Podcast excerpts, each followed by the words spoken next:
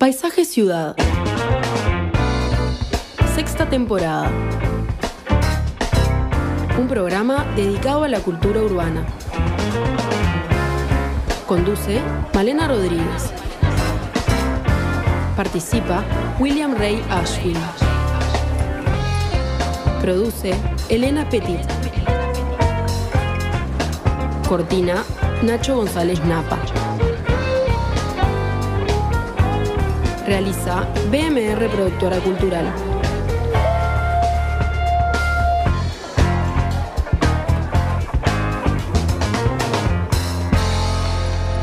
En Radio Mundo. Muy buenas tardes, bienvenidos a Paisaje Ciudad.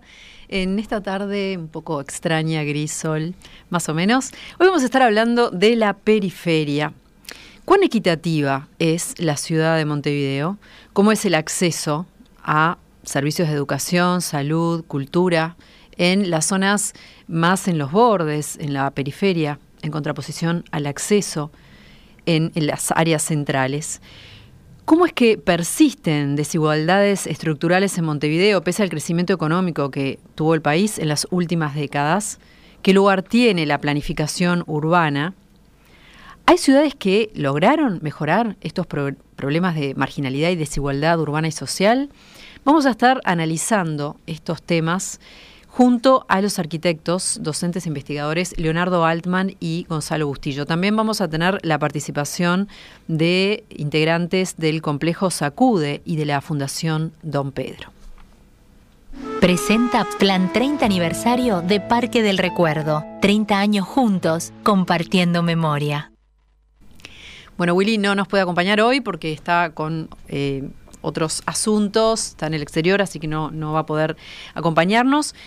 Y ya le damos la bienvenida a Leonardo Altman y Gonzalo Bustillo. Leonardo es arquitecto, eh, magíster y doctorando en estudios urbanos por la Universidad Nacional de General Sarmiento en Argentina. Es docente e investigador en urbanismo, ordenamiento territorial e integración sociourbana, investigador del Sistema Nacional de Investigadores y director del Observatorio Metropolitano del Centro de Estudios para el Desarrollo, SED.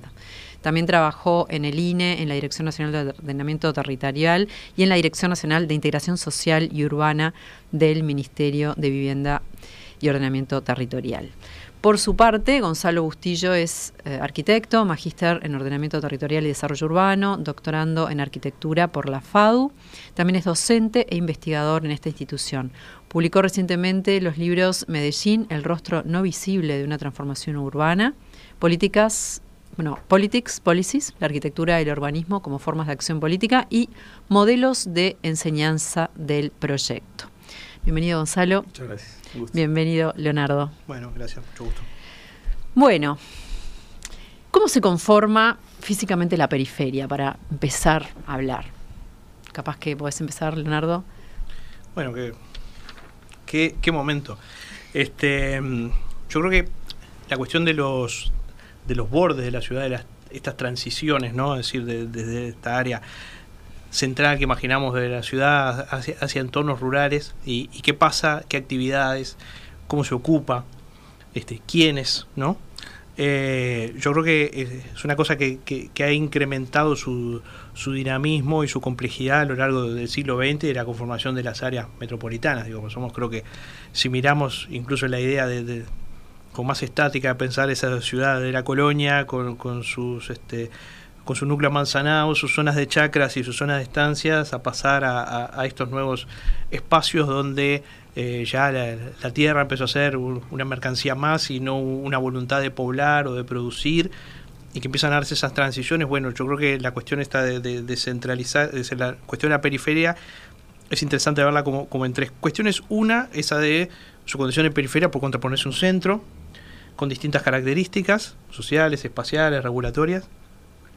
Otra que tiene que ver con, con, esa idea de gradación hacia otra cosa, que en este caso, bueno, es esos entornos rurales, hacia qué pasa con, con esos gradientes de, de usos y, y, de actividades y de, y, y de, procesos sociales. O sea, eh, ¿podríamos decir que es menos densa y más heterogénea? De alguna manera sí, más heterogénea en los usos, más heterogénea, como decíamos, yo creo que si te tuviera que decir rápidamente, yo creo que estamos en una etapa en donde la periferia dejó de ser tierra de nadie y la periferia empezó a adquirir valor. Es decir, creo que durante buena parte del siglo XX tuvimos una periferia que fue justamente este, asiento de muchos procesos de informalidad, de precarización del hábitat, etcétera, por ser terrenos de poco valor, de poco interés, la espalda de la ciudad, el detrás de la ciudad. Bueno, yo creo que en los últimos años, piensen en todo el fenómeno de la logística, de los barrios privados, de, un montón de procesos este, industriales, residenciales, etcétera, que se han dado. En la área metropolitana de Montevideo son muy elocuentes, que y bueno, caso de Costa de Oro, Maldonado, Punta del Este, mucho más también, pero que hacen, bueno, que ya, ya no es una periferia que, no es, que es tierra de nadie, es una periferia donde también hay conflictos, donde también hay intereses, donde hay lugares de valor que empiezan a tener disputas, y me parece que, que cómo poder integrar todo eso de una forma orgánica y, y que apueste, digamos, eso al desafío de la integración socioterritorial es parte de una agenda enorme que tenemos como país. ¿Cómo ves eh, en tu caso, Gonzalo, este, la periferia hoy en día, eh, porque bueno, ha ido cambiando mucho, ¿no? ¿Cómo, ha sido esta evolución en el siglo XXI? Sí, yo creo que, quizás sería interesante tener presente de que las ciudades latinoamericanas en los últimos 60 años han presentado un cambio, digamos, eh, demográfico importante en, en cuanto a dónde están radicadas las poblaciones. Y esto es algo que pasa en las ciudades del Río de la Plata, por ejemplo, Montevideo, Buenos Aires, pero también pasó muy claramente en ciudades brasileñas como Río Janeiro o en ciudades, digamos, donde estos procesos han sido más intensos, como puede ser, digamos, en México o, en Perú o en Lima. Eh, en realidad hay, una dinámica urbana, digamos, que, otras ciudades en otros continentes no conocieron, que son los, los procesos de expansión, digamos, informal. Y esto fue la manera en que grandes contingentes poblacionales desde mediados del siglo pasado resolvieron el acceso habitacional. Y esto en realidad es un, fue un proceso que ciudades uruguayas conocieron y que Montevideo lo conoce desde mediados del siglo pasado, pero en realidad es un rasgo fundamental de los procesos urbanos latinoamericanos de los últimos 60 años y eso creo que es un aspecto absolutamente clave para entender el fenómeno de la expansión de las periferias urbanas, de la expansión de la periferia de Montevideo otras ciudades. Pero Montevideo es la que lo presenta con más intensidad, por ejemplo, digamos, a fines, digamos, de, en torno a 2015, 2020, Montevideo o Buenos Aires tenían rangos del orden de entre el 5 y el 10% de población viviendo en estas zonas, mientras ciudades brasileñas lo es, digamos, del 20%, hasta otras ciudades de América Latina en las cuales la mitad de la población vive en áreas irregulares, en áreas informales, en áreas autoconstruidas. Digamos, creo que es uno de los factores estructurantes fundamentales, digamos, la dinámica de expansión informal de las ciudades latinoamericanas, en el cual la periferia de Montevideo y la periferia de las ciudades uruguayas forman parte de esos procesos, digamos, de, toda América Latina. Bueno, como explicaban, este, la, eh, la periferia está conformada por eh, estos polos eh, logísticos, estos barrios privados y también, esta, también, entre otras cosas, y estas áreas de viviendas irregulares que en algún momento se regularizan, ¿no? Em, ¿De dónde provienen hoy en día, más que nada? Porque hay se ha visto muchas veces que bueno que provienen de la misma ciudad que expulsa este bueno por temas este, económicos a, muchas personas pero también del, campo de las, del interior que vienen a Montevideo no eso se sigue dando cómo cómo ven esa parte eh, social de, de, conformación de esos asentamientos por, colocar un dato que, parece relevante de, la fotografía actual de la demografía de Montevideo, en realidad cuando uno dice, cuando uno piensa la densidad de Montevideo en términos generales, podrá llegar a la conclusión que las áreas periféricas llega a la conclusión cuando analiza, digamos, la demografía general eh, de que las áreas centrales son las que tienen mayor densidad poblacional claramente frente a las áreas periféricas y de asentamiento regular. Pero si uno lo analiza por segmentos etarios, descubre que Montevideo en el rango 15-17 años tiene los mismos porcentajes de densidad barrios de Cerro Norte o Casaballe con lo que es Positos o Punta Carretas y lo que eso en realidad fuerza a una nueva manera de entender la densidad y el problema, digamos, de crecimiento poblacional de Montevideo. Es decir, en términos de densidades totales, las áreas centrales de Montevideo son las que concentran mayor población, pero en términos segmentados etarios, Montevideo tiene las mayores densidades poblacionales en, digamos, en la zona, eh, en la zona costera, en la zona, por ejemplo, Positos Punta Carretas, pero los mismos rangos, digamos, de densidad en el segmento 15-17 años los tiene la área ¿Eso cuánto le da? En cuanto al tema económico, ¿cómo es que se conforma? ¿Vienen de, de dónde vienen? ¿Cómo se va armando? Ahí hay, hay, dos elementos que, que, va, tres. Uno es pensar que esta, esta expansión es en clave metropolitana y que hay procesos que pasan en Canelones, en San José, que están atados a esta dinámica de Montevideo, que no es solo la ciudad, digamos, o el departamento, sino con dinámicas que, que es un continuo urbanización que, excede ampliamente. Yo siempre digo, Montevideo no es solo pensar un departamento con un millón no, claro. mil personas.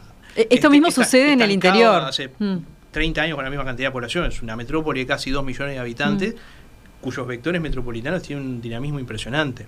Entonces ahí de alguna forma también se dan como esas migraciones o eso, como decías, me quería quedar con, eso, cómo se dan esos desplazamientos en la mm. ciudad, cómo alguien de alguna forma termina en una periferia informal. Em, hay, creo que hay, hay un elemento central que hace varios, varios censos, yo creo que claramente del rango del año 85 y sobre todo el 96 en adelante, es claro que la migración en Uruguay es un fenómeno intraurbano y no del campo a la ciudad. Es decir, es un fenómeno de migración entre ciudades y adentro de la ciudad de Montevideo sí se ha dado. Entre, ciudad, entre ciudades, decís. Claro, entre pequeños pueblos o ciudades medias del interior hacia Montevideo o del área central de Montevideo hacia periferias metropolitanas. decir, la, Siempre es, urbano. Es una migración urbana porque la población se ha transformado en una población urbana, un 95%. Eh, y por otro lado es los, los vectores de alguna forma de cómo termina, eh, digamos, eh, cómo se terminan conformando este, socialmente los, enclaves de, informalidad. Primero, no hay datos certeros desde el punto de vista, no hay una posibilidad de desagregar información sociodemográfica y censal a los asentamientos como una unidad. Eso es un problema que tiene el país mm, y es una forma en cómo se cómo el INE divide el territorio para contar casas con gente adentro, ¿no? Entonces, este, no podemos discriminar a, los asentamientos como una unidad geoestadística a la cual le podemos asignar y poder claramente ver qué condiciones de vida y qué perfil sociodemográfico tienen. Mm. Podemos hacer estimaciones, podemos jugar con otras piezas de la ciudad, podemos ver con alguna encuesta, pero lo que ha sido básicamente es pensar que cuantitativamente hay más gente pobre por ingresos viviendo en la trama formal que en los asentamientos. Si bien los asentamientos aportan un porcentaje enorme y significativo de esos, la mayor cantidad de los pobres por ingresos, de la gente con ingresos por debajo de la línea de pobreza, están en tejido formal de la ciudad. Y ese también es un desafío de, las políticas. Bueno, Gonzalo ha estudiado todo el tema de la vacancia y de los espacios en la ciudad. Creo que tiene que ver también con, con todas esas este, cuestiones que, digamos, a la hora de pensar esas desigualdades sociourbanas, también hay, digamos, este, hay carencias en el tejido formal de la ciudad, por más que haya, digamos, sí una conformación específica de barrios donde se da un acceso irregular a la tierra, una carencia en infraestructuras, una, digamos, este, debilidad en, en, redes sociales. Digo, pero, este... Bien, em, en tu caso, Gonzalo, bueno, has estudiado eh, mucho justamente em, esto de poder pensar la integración de la ciudad eh, y has eh, visto cómo a lo largo de la historia el problema de la periferia en cuanto a la parte habitacional tuvo diferentes encares, ¿no? En algún momento se buscaba eliminar, por ejemplo, los asentamientos, luego se buscó eh, acomodarlos, radicarlos bien, digamos. Y luego pensás en una en un otro escenario que es el, bueno, cómo se integra realmente, cómo se integra este todo este tejido, que ya no son solo los asentamientos, es toda la periferia, o sea, todo esta, este funcionamiento que tiene dispar, ¿no? Toda esta, esta parte borde de la ciudad, ¿cómo se hace para que eso se integre? ¿Qué, has visto en estos años en relación a, esos desafíos? ¿Cuáles son los mayores desafíos que se encuentran eh, a la hora de pensar una integración armoniosa? Eh, bueno, en la primera parte de lo que comentabas, este, Montevideo tiene, digamos, como es en general las ciudades latinoamericanas, tiene el mismo trayecto de políticas. Digamos, toda, toda Latinoamérica en la década de los 50 lo que intentó es erradicar todos los que, llamados asentamientos irregulares, villas miserias, favelas, etcétera. La política generalizada de las ciudades en Latinoamérica de mediados siglo pasado es una política que es de erradicación, digamos, de arrancar de raíz el problema y sustituir eso por vivienda nueva a partir de, la de las décadas de los 70 y los 80 ese digamos, paradigma entró digamos, como en discusión y en crisis por múltiples razones que, siempre son interesantes de, reflexionar y analizar, y se, ingresó como a una generación de políticas donde lo que los gobiernos intentaron hacer es radicar a las familias a partir del otorgamiento de títulos para la ocupación, legitimar esas ocupaciones, digamos, mejorar el acceso a servicios públicos, etcétera. Y a partir de la década de los 90, fundamentalmente iniciado en Brasil, y, a partir de los 2000 aquí en Uruguay se comienza una generación de políticas que serían como de podríamos en términos generales decir de integración urbana, ya no centralizado, focalizado en eso, en esa unidad de asentamiento o de Cantegril en su, en su, en su momento, sino tratar de... Pero son cosas diferentes, ¿no? El asentamiento del Cantegril. Sí, claro, digamos, han sido categorías que, que describen o diferencian, digamos, la primera etapa de asentamiento informal que conoció Montevideo de mediados del siglo pasado, también con una lógica fuerte de migración, campus-ciudad, etcétera, y los procesos, digamos, que, por ejemplo, aceleró la década de los 90 de crecimiento, digamos, de la población de asentamientos irregulares, donde ya comienzan a darse otras, otras lógicas, ¿verdad? De, incluso, digamos, de conformación social, pero también de configuración, digamos, de, de, de esos este, espacios urbanos. Porque me parece interesante ver bien cómo es eh, la situación del Cantegril y del asentamiento. O sea, me parece que son como bastante diferentes, ¿no? A nivel de, de no sé, desde lo cultural, lo social no, es la misma situación. Hay una conformación urbana distinta. El Cantegril es una ocupación, o fue originalmente una ocupación mucho más este, aluvional, mucho más desestructurada en su organización espacial, este, claramente asociada al rancherío de casas con materiales de desecho, con gente viviendo con una situación de, carencias muy grandes y que acceden generalmente a ocupar un, un, terreno en un borde de la ciudad, en un borde de un curso de agua, en un terreno público que lo permite el asentamiento implica otra lógica de gestión. El asentamiento es un loteo clandestino de tierra suburbana, generalmente. Hay una división de los mm. predios que tiene una vocación de querer ser urbanizado, de poder ser loteado, de que haya una operación inmobiliaria en donde el Estado termina expropiando el terreno al particular que es el que de alguna mm. manera el que propicia la, ocupación informal o que después haya una expectativa de valorización en sus terrenos por poner la infraestructura e integrarlos a la ciudad si vos ves, en la, eh, digamos, es como, como, cuestión morfológica, el deslinde de las calles, el tamaño de los terrenos o hasta misma la operación de venta por parte de derechos posesorios o similares, y la ubicación en terrenos que no necesariamente son inundables, este, que implican una cuestión de querer radicar en el sitio y consolidar, te muestran una conformación ya que, que es parte de, de, un negocio de una hacer ciudad, que creo que es una cosa que vos decías, Gonzalo, recién que me parece interesante, que es, bueno, tenemos en Montevideo creo que ya una fase en donde durante mucho tiempo en Latinoamérica la informalidad fue una forma de hacer ciudad que de alguna forma fue aceptada con distintos matices en todo ese trayecto de las políticas. En Uruguay todavía durante mucho tiempo fue visto como un episodio puntual que podía este, trabajarse, digamos, circunscribiendo mm. a, a, determinados asentamientos en determinados lugares. Yo creo que en los últimos 10, 15 años y coincidiendo con, esta etapa también de crecimiento económico del país, que ha sido un poco una contradicción, que en el CED lo hemos estudiado, ese desacople, como tú decías, entre la el crecimiento económico del país, la mejora de un montón de indicadores y la persistencia de, este, cuestiones estructurales de, segmentación socioterritorial, tenés, digamos, este, la conformación de esta de, de estos el crecimiento de estos este Em, asentamientos este, irregulares ya con, con, ese formato más vinculado a, a, una forma de hacer la ciudad. Si miramos ya la corona metropolitana, la corona de, la ciudad de Montevideo, es decir, tenemos el mapa de asentamientos ya, digamos, no una cuestión de episodios, sino una porción muy grande de la ciudad hecha sobre la informalidad. Y eso también te tiene que interpelar como Estado en tus estrategias de cómo intervenís en eso. ¿En qué sentido no estarían bien integrados estas zonas? Bueno, eh, quizás este, no, respecto al anterior, yo creo, efectivamente, ha sido construida esta, esta distinción, esta noción es una distinción y una noción importante.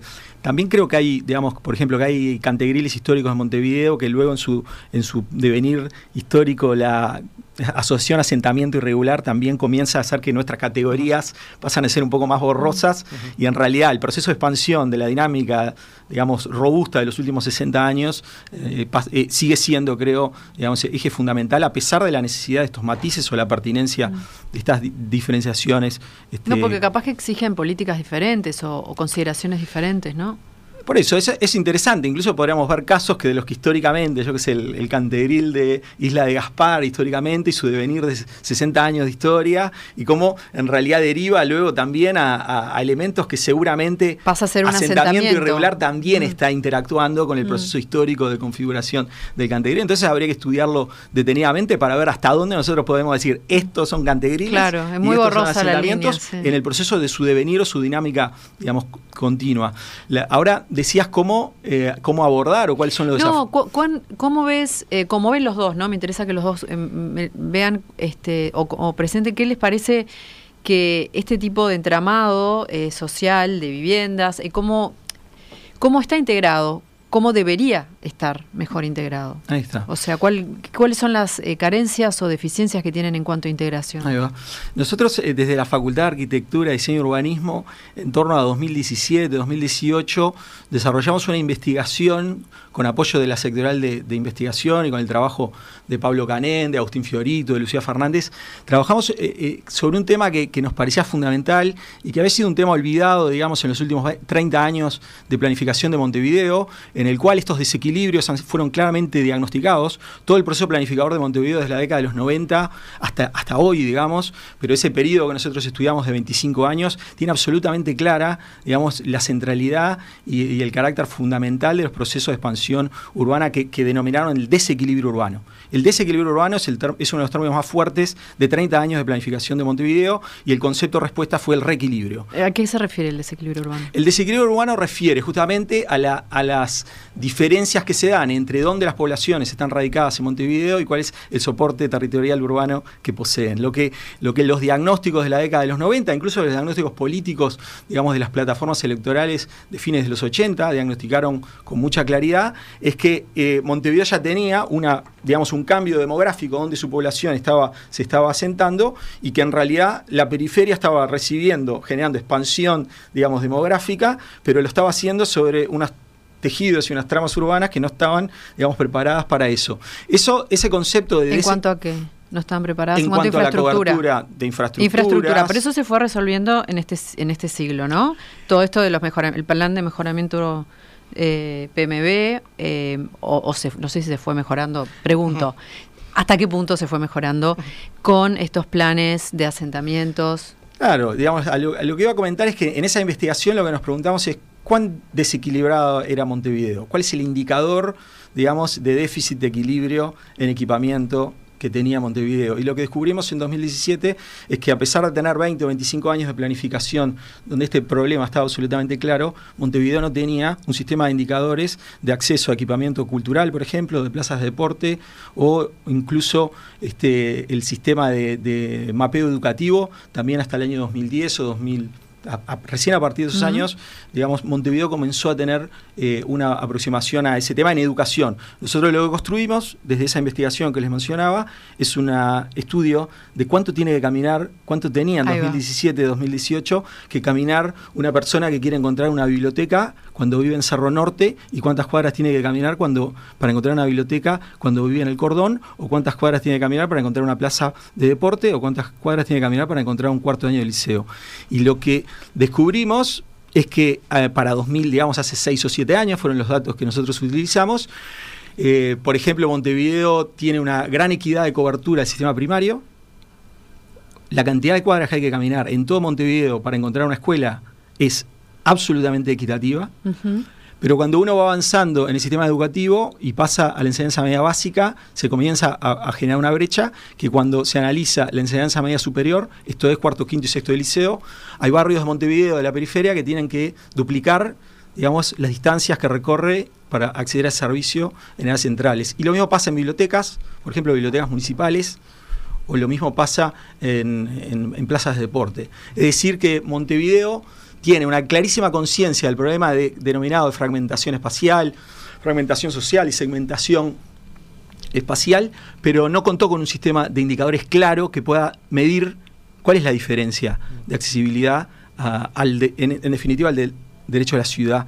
Y bueno, lo que generamos en esa investigación fue, digamos, un estudio de, de esos patrones, digamos, de, de acceso a, a diversos eh, servicios culturales, lo que, mostró, lo que muestra con mucha claridad que acceder a servicios educativos en la periferia de Montevideo requiere en algunos barrios muchísimo más esfuerzo, le requiere muchísimo más esfuerzo a la persona que vive en ese barrio que una persona que vive en Malvin o que vive en el centro o que vive en una zona central. Y eso en realidad es un motor muy importante potencialmente de inequidad en la ciudad, justamente para una ciudad además y para un país en el cual tenemos un problema muy grande de desvinculación educativa en la enseñanza media superior. Es decir, Uruguay tiene tasas próximas al 50% de desvinculación educativa. Esto es que no se, no se logra culminar el ciclo educativo superior. Y entonces tener una ciudad que justamente está traccionando en contra en el acceso en, la, en, eh, esos servicios por su disposición y por la propia soporte urbano es un problema absolutamente fundamental. Eh, ¿Encontraron por qué se daba esta situación o cuáles, eh, no sé, cuáles eran las dificultades por ahí que, que había para, para lograr una mayor densidad educativa en estos barrios? Y fundamentalmente tiene que ver con cómo el Estado uruguayo abordó, digamos, esta, esta, esta problemática desde su reconocimiento en Montevideo absolutamente claro de la década de los 90, de principios de la mm. década de los 90, a cómo pasó al diseño de política pública. Mm. O sea, Uruguay, Montevideo en particular, en los últimos 20 o 30 años ha intentado abordar esta problemática que hasta el día, hasta el momento que nosotros hicimos la investigación, hace seis, seis años, digamos, este, ese, ese tema eh, mostraba clarísimas inequidades y, eh, y, bueno, y la propia ausencia de indicadores, que es un elemento fundamental del diseño de política pública, también es, es otro elemento a llamar la atención. Es decir, la eh, reinstalación, en definitiva, del Estado en esos territorios, porque todos estos indicadores que, comentamos son indicadores del déficit o de la levedad de la presencia del Estado. Entonces, la reinstalación, que, es para mí es el problema fundamental eh, a discutir en este asunto. La reinstalación del Estado en estos territorios implica entender dónde están esas debilidades, esos déficits y cómo se diseña y cuáles son las inversiones necesarias y con qué lógica de Estado el gobierno departamental coordina con el gobierno nacional. Bien, hacemos un pequeño corte y ya venimos. Hace 30 años que la tranquilidad y serenidad se unen en este hermoso paisaje. 30 años de historias compartidas y recuerdos imborrables que día a día van construyendo nuestra memoria. Plan 30 aniversario de Parque del Recuerdo. Parcelas familiares con hasta 30% de descuento. Ahora es momento para tomar la decisión, con calma y claridad, porque no hay distancia que nos separe de nuestros seres queridos. Parque del Recuerdo. 30 años juntos, compartiendo memoria. 2709-8241.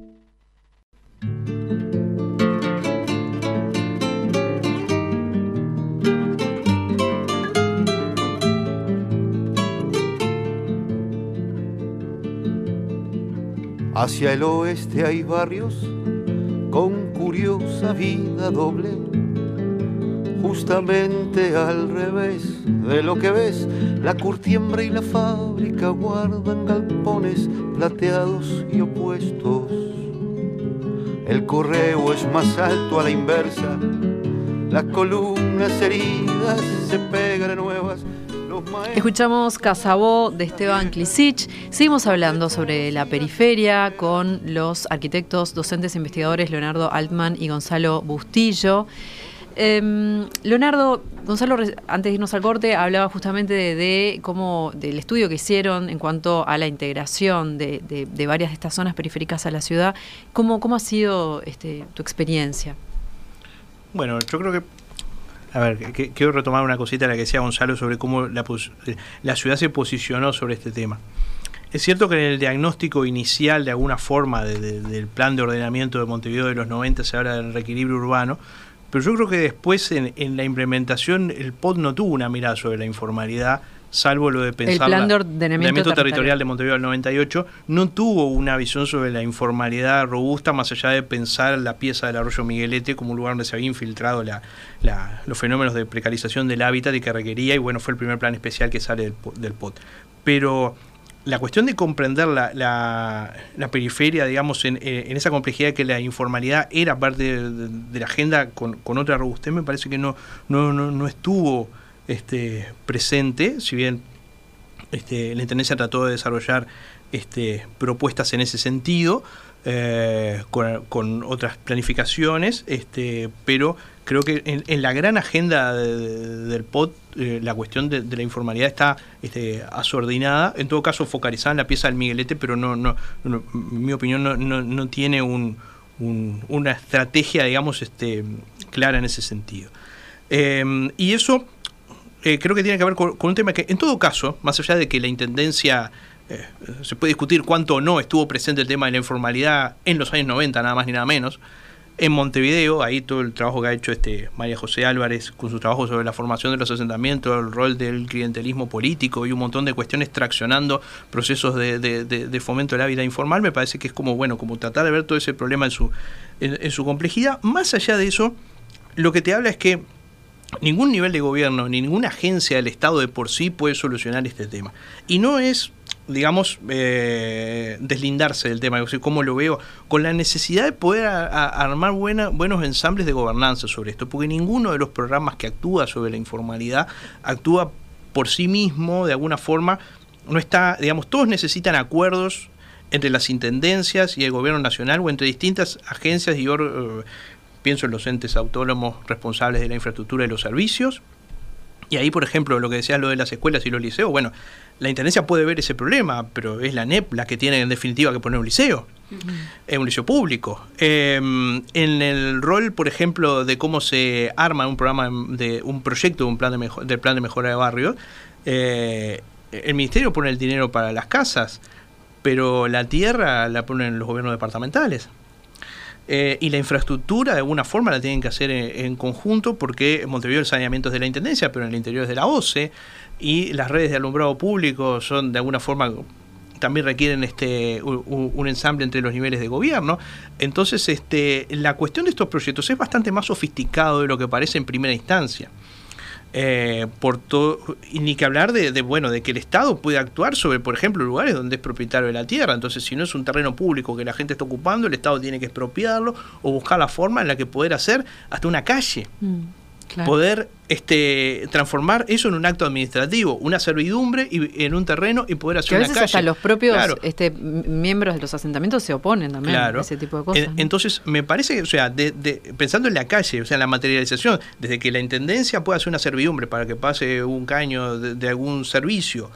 O, o, poder deslindar que no haya ocupación hasta pensar que exista un plano de fraccionamiento donde eso se libera al uso público y tiene un tratamiento efectivamente urbano como calle, hay como todo un encadenamiento de, procesos que este, son bastante complejos y la política lo que ha tenido es una respuesta lenta a eso. Eh, porque la capacidad de gestión de la gente ha superado la capacidad de gestión de, la burocracia estatal y ese ha sido un poco el, tema en muchos de estos casos. Pero, pero más allá de eso, cuando hablábamos, mejor te decíamos una cosa que, que es interesante, la política pública ha tratado de problematizar que no puede mirar solo el asentamiento y tiene que mirar la ciudad. Mm. como, como un lugar, digamos, este, donde realmente la, la, inversión pueda medir y que el foco y que el objetivo sea tener una sociedad, una ciudad más integrada y no solo, digamos, y también mejorar la calidad de vida de la gente de determinado barrio, pero no pensar solo que es una inversión que el Estado hace un pedacito nomás, sino que es algo que tiene que tener con una mirada más general. Bueno, en eso decíamos, por ejemplo, el plan de mejora de barrios planteó en un diagnóstico que viene del 2005 el no actuar sobre asentamientos puntualmente, sino actuar sobre piezas de la ciudad, de, periferias precarizadas donde hay varios asentamientos cerca uno del otro y trabajar toda una batería de infraestructura y de servicios. Que eso recién se problematizó a partir del 2005 y el día de hoy, en realidad se han hecho solo dos proyectos, tres creo. Mm. Entonces, indudablemente es eh, la respuesta de la maquinaria estatal y pensando también no solo en lo institucional sino en los recursos. O sea por un lado el ensamblaje institucional y por otro lado los recursos hace que sea muy este em, es un desafío muy grande para la ciudad poder acompasar la inversión pública y, la intervención del Estado. ¿Y no, no, no, no, existen así vías posibles donde se pueda materializar de otra manera? Es que institucionalmente no, no ha existido como una repartición del Estado que de alguna manera lo mire en una clave política urbana.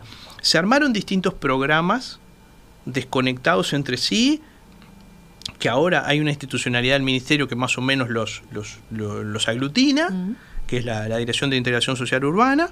Ahí está el plan de mejora de barrios, está el Juntos, el Plan Nacional de Relocalizaciones y otros proyectos ahora que se añadieron con unos fondos propios o con unos fondos que ejecuta la DINISU, pero que en realidad no, no es una oficina de política urbana nacional. Mm. La Dirección Nacional de Ordenamiento Territorial tampoco lo es porque es una oficina que tiene otras competencias sobre la planificación del desarrollo de la ciudad. Entonces, la escala en la cual tenemos como que calibrar para poder trabajar los temas de integración social no tiene una institucionalidad específica dentro del Estado Nacional.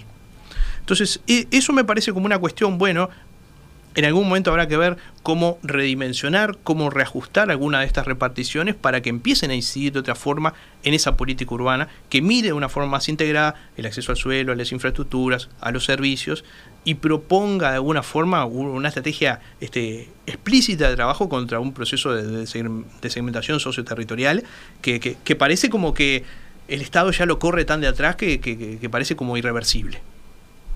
Sí, bueno, esto engloba, este, me imagino también otros desafíos, pensando, por ejemplo, en los niveles de pobreza infantil que, que, sabemos que hay, que cómo, cómo podrían ser las mejores maneras, ¿no? De, de desde estos, desde estas miradas y desde estas eh, búsquedas de integración, poder atacarlo. Em, bueno, em, Gonzalo hablaba justamente de, las necesidades que había en los barrios periféricos en cuanto a temas educativos, deportivos. Eh, nosotros tuvimos la palabra de dos organizaciones un poco diferentes entre sí. Em, bueno, vamos a escuchar ahora Margarita Irigoyen de la Fundación Don Pedro, que es una institución educativa sin fines de lucro en la Cruz de Carrasco que lleva adelante múltiples acciones educativas, culturales y deportivas que están dirigidas a niños, niñas y jóvenes del barrio. Y ella nos comentaba lo siguiente. Fundación Don Pedro es una institución educativa sin fines de lucro con personería jurídica fundada por la familia de Ambrosio Irigoyen en el año 2002 con el apoyo económico de Solcire Sociedad Anónima Salto Revieja, siendo el acceso a los niños libre y gratuito. Basados en la Declaración de Naciones Unidas de 1959 del derecho de los niños no solo recibir una educación gratuita, sino también a disfrutar de los juegos, derecho no siempre contemplado, es nuestro objetivo fundamental brindar, a través de un enfoque lúdico deportivo a los niños y a sus familias, un espacio donde desarrollar y ampliar sus conocimientos e intereses, favoreciendo así cambios significativos en su proyecto de vida. Para ello contamos en nuestra sede de Camino Angativo 2960 en el barrio Cruz de Carrasco con un staff de profesores especializados y una infraestructura de 2.000 metros cuadrados con canchas de fútbol, vóley, básquet, salones de apoyo, baños, duchas, sala de informática y un completo consultorio odontológico gratuito para los niños y sus familias. Con énfasis en la educación a través del deporte y el juego, Fundación Don Pedro ha brindado y brinda clases de educación física y todo tipo de deportes, fútbol, básquet, handball, hockey, tenis, así como una escuela de cine, teatro y circo, en cuyas obras han participado cientos de niños con la presencia de sus familias y de público en general. Siendo la forma de trabajo de Fundación Don Pedro el involucramiento de las familias y de la comunidad, ha tenido gran influencia en el barrio. Hoy tenemos la alegría de que estén viniendo hijos de exalumnos nuestros y de varios ejemplos de superación, con chicos profesionales, universitarios, lo cual nos llena de emoción y agradecimiento por haber sido parte de poder contribuir a formar futuros ciudadanos plenos a niños y niñas de nuestra comunidad. Bueno, como este, hay también iniciativas eh, públicas que también, o que involucran mucho a los propios integrantes de, las comunidades. Eh, conversamos con Maida Burgel y Félix González Espío del Complejo Municipal Sacude, que es un proyecto sociocomunitario que apuesta a mejorar la calidad de vida de los vecinos y vecinas de la cuenca de Casaballe, en Montevideo. Maida es encargada de comunicación y Félix integrante de la Comisión de Cogestión, además de vecino. Y a propósito de las actividades que realizan allí, nos comentaban lo siguiente. Bueno, el complejo Sacude es un espacio público abierto, un espacio cogestionado, esto quiere decir que es gestionado en conjunto entre referentes vecinales, Pío es uno de ellos, y la Intendencia de Montevideo. Sí, los vecinos nos presentamos cada dos años a elección, somos electos por los propios vecinos y podamos estar integrando la comisión de cogestión por dos años salvo que los vecinos nos quieran votar de nuevo y pasamos a tener cuatro años de participación en dicha comisión. En el complejo eh, funcionan más de 50 talleres culturales, deportivos y de promoción de salud, en su gran mayoría todas actividades gratuitas. Tenemos también una policlínica es un espacio este, público bien amplio que tiene este, un teatro polifuncional, eh, un gimnasio y distintas aulas donde se desarrollan los talleres, una cancha también de fútbol abierta. Y ahora realizamos un, con, con, otras organizaciones sociales un parquecito afuera que también tienen, se pueden hacer actividades para todo el barrio. que es un espacio público abierto donde acá no se le pide cédula a ningún vecino para entrar, pueden entrar libremente durante todo el día y nosotros tratamos de, de ver cómo a los que no están en talleres, cómo ocupan su tiempo en su, en su tránsito aquí dentro. Exacto, esto quiere decir que además de venir a hacer una actividad, hay gente que viene simplemente como a encontrarse con otras personas, a tomar un mate, a conversar, porque bueno, es, un espacio para el barrio y, y, del barrio. Para nosotros es como muy importante la participación no solo en la comisión de cogestión, como dice Pío, sino en distintos espacios, porque por ejemplo tenemos comisiones de salud, de cultura, de deporte, eh, tenemos una radio comunitaria, tenemos distintos espacios en los que se puede participar libremente y proponer y llevar adelante actividades aquí. Sí, aparte hay actividades que son generadas por los propios vecinos, que surgen estas comisiones que son de salud, de cultura y de deporte, y ahí el nombre, más otras comisiones que a veces preparan actividades para momentos puntuales. Estamos ubicados en la, dentro de la cuenca de Casaballe, eh, concretamente en el barrio municipal Instrucciones y como les decíamos, el vínculo con el vecindario no es solo venir a hacer una actividad, sino que es ser parte y transformar el sacude desde la cotidianidad. Bueno, estas son eh, iniciativas públicas y privadas que, bueno, que obviamente integran a, la comunidad y, de alguna manera brindan un montón de, bueno, de servicios y oportunidades de intercambio educativo, deportivo. Eh, y pienso también en otras como, por ejemplo, eh, iniciativas, ¿no? Como el, como el, el, Ecoparco Idea Beliariño que habías mencionado eh, tú, este, Gonzalo, que también son lugares de esparcimiento, de, de, integración también, ¿no? Son, colaboran, digamos, con esto de la integración a la ciudad, porque también a este lugar llegan personas de, de otros barrios, o sea, hay como un, como un diálogo, se establece un puente de alguna manera.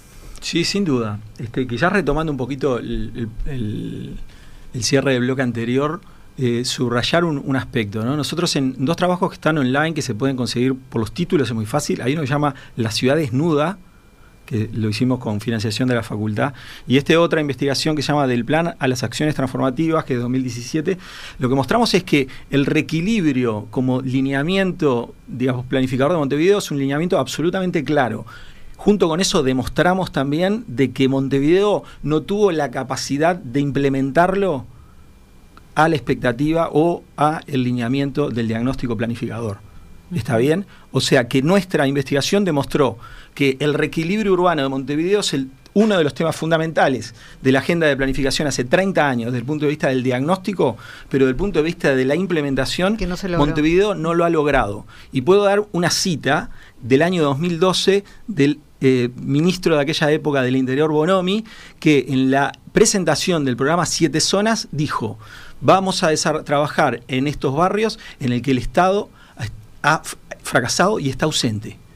O sea que para 2012 y en la recientemente, en, la, en ese momento, eh, ley de emergencia sociohabitacional, también eh, estaba claro desde la perspectiva del mm. propio gabinete de gobierno lo que en ese momento se tituló con esos términos, ¿eh? el fracaso y la ausencia del Estado en esos territorios en esas áreas periféricas en las que conviven el asentamiento y conviven otros barrios eh, trabajadores y, otras eh, este, muchas este, situaciones. Entonces, este, eso me parecía importante tenerlo, tenerlo en cuenta.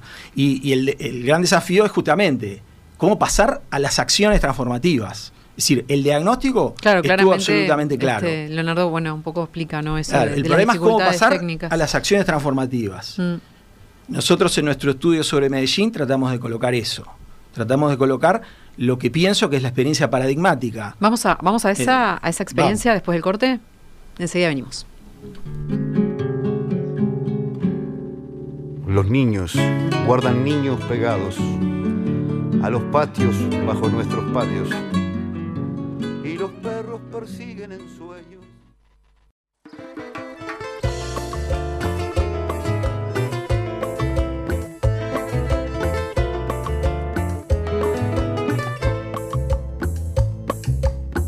Llegué al mundo de igual forma. y bueno, vamos cerrando el tema periferia. Quedan tres minutos. Les pido una última consideración general a cada uno para cerrar el tema. Bueno, eh, creo que hay dos o tres cosas. La primera, pensar en toda la forma en la que el Estado ha estado actuando, una mirada más institucional, pensar cómo hemos estado actuando como, como Estado, la necesidad no solo de más recursos, sino de cómo este, gestionamos esto, de cómo este, redescubrimos este tema y nos posicionamos en, comprender a, la informalidad metropolitana como una forma de hacer ciudad. Después otra cosa, el rol sí de, los gobiernos departamentales en la planificación, en problematizar este tema y trabajar con una mirada este, urbana, y después el rol que quedó en, en, los audios de la gente, ¿no? Pues nos quedó un poco relegado pensar en los actores, pensar en, quienes viven, este, producen y son protagonistas de esos espacios, que de alguna forma también es necesario, bueno, tener una construcción que no es decir una imposición del Estado, sino la necesidad de poder articular una, una política o una forma de intervenir que, que contemple a las poblaciones como, como un sujeto activo y no solamente como, como receptores de la política, ¿no? Parece que ese es un desafío grande. Bien.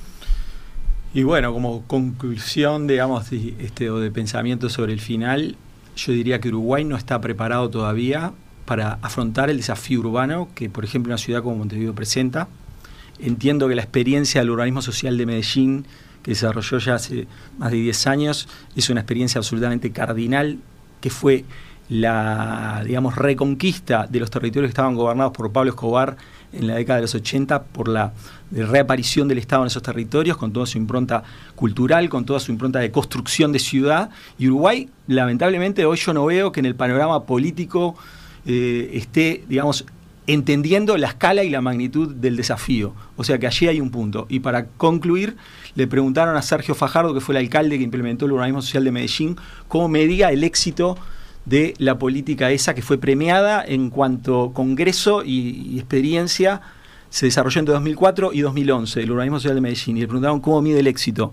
Y él respondió por la tasa de desvinculación educativa dice, un indicador que ningún experto toma en cuenta. Dice, cuando ellos inician el urbanismo social en 2004, la tasa de vinculación educativa al final de la secundaria era del 50%, y en 2011 la tasa había bajado al 20%. El día que Uruguay y Montevideo analice la performance del urbanismo, de la política urbanística, entendiendo un indicador fundamental como es la participación del sistema educativo, creo que vamos a tener una orientación muchísimo más sólida, tanto en lo urbanístico como en lo educativo. Bien, sin duda que todo esto plantea eh, muchísimos desafíos en todos los planos, porque bueno, está la parte institucional, la parte de, los gobiernos que van cambiando, hay como muchísimas variables que, habría que pensar en cuanto a, estos objetivos, pero muchísimas gracias a ambos por bueno compartirnos la experiencia y, y sus miradas sobre este tema. Un gustazo. Gracias. Y nosotros nos reencontramos aquí en Paisaje Ciudad en una semana. Que pasen muy bien. Viva la radio. Paisaje Ciudad sexta temporada. Un programa dedicado a la cultura urbana. Conduce Malena Rodríguez. Participa William Ray Ashwin. Produce Elena Petit. Cortina Nacho González Napa. Realiza BMR Productora Cultural.